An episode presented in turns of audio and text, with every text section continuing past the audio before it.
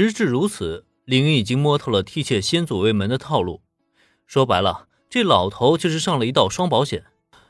如果自己年轻气盛、头够铁的话，被他言语一激，答应跟替妾惠里奈十几，那么结果不言而喻。大名鼎鼎的神之蛇断然没有在料理对决上输给一个普通人的道理。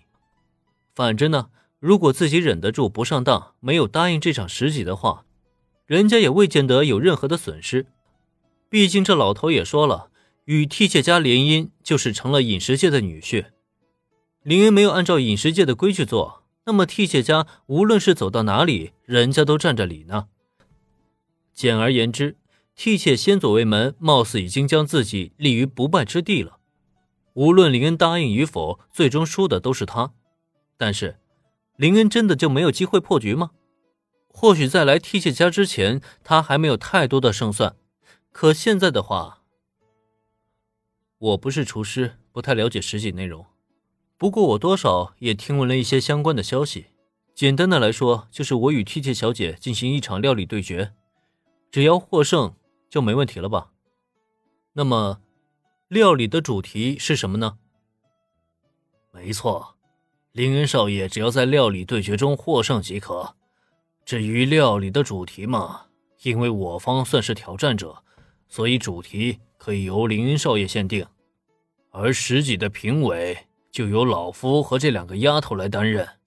林恩少爷觉得如何呀？真不愧是十之魔王啊！竟然这么大气！说实话，被算计了一道，林要说一点反应也没有，那是不可能的。不过此时再看梯械先左卫门，他竟然是直接将小兰和原子划定为评委之一了，这就很让人出乎意料了。难道这老头不知道小兰和原子是站在林这一方的吗？他当然是知道的，可即便如此，他也依旧还是做出了这样的决定。好的。我没有问题。对替谢先左卫门投以了意外的目光之余，林也点点头，让小兰和原子当评委，他当然不会提出任何的异议。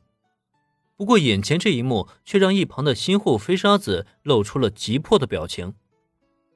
总帅，这新户飞沙子很想说这场十几不公平，那两个女孩可是林少爷的人啊，肯定会偏向林少爷一方的。如果因为这份关系而导致自家惠里奈大人十几失败，那一切不就都前功尽弃了吗？嗯，没关系，就这么决定了。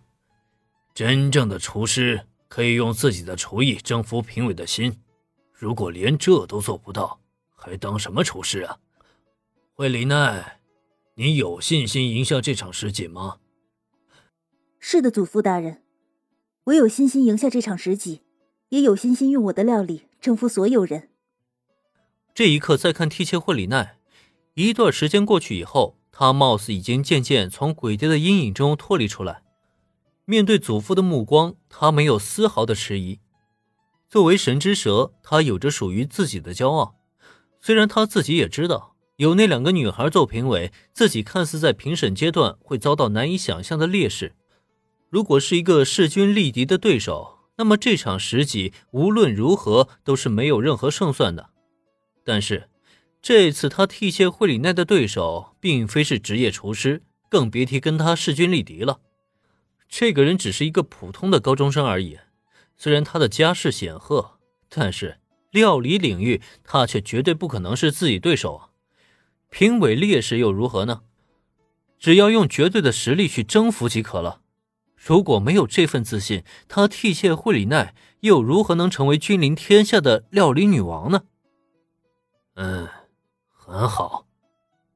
既然双方都没有任何异议的话，林少爷，请你拟定此次诗集的主题吧。既然是这样的话，那就来一个简单快捷的吧，将主题定为蛋类料理，没问题吧？林恩想了一下。片刻之后，给出了答案。有了刘昴星特级料理技术，林恩想做什么料理都是完全的不成问题。只是他也不想在这场对决中浪费太长的时间，索性啊，就选择了一个简单快捷的主题。毕竟只是蛋料理的话，很快就能搞定了。不然真做什么大餐的话，没有几个小时，他是别想离开替血家了。哦，蛋料理吗？真是个出乎人意料的主题啊！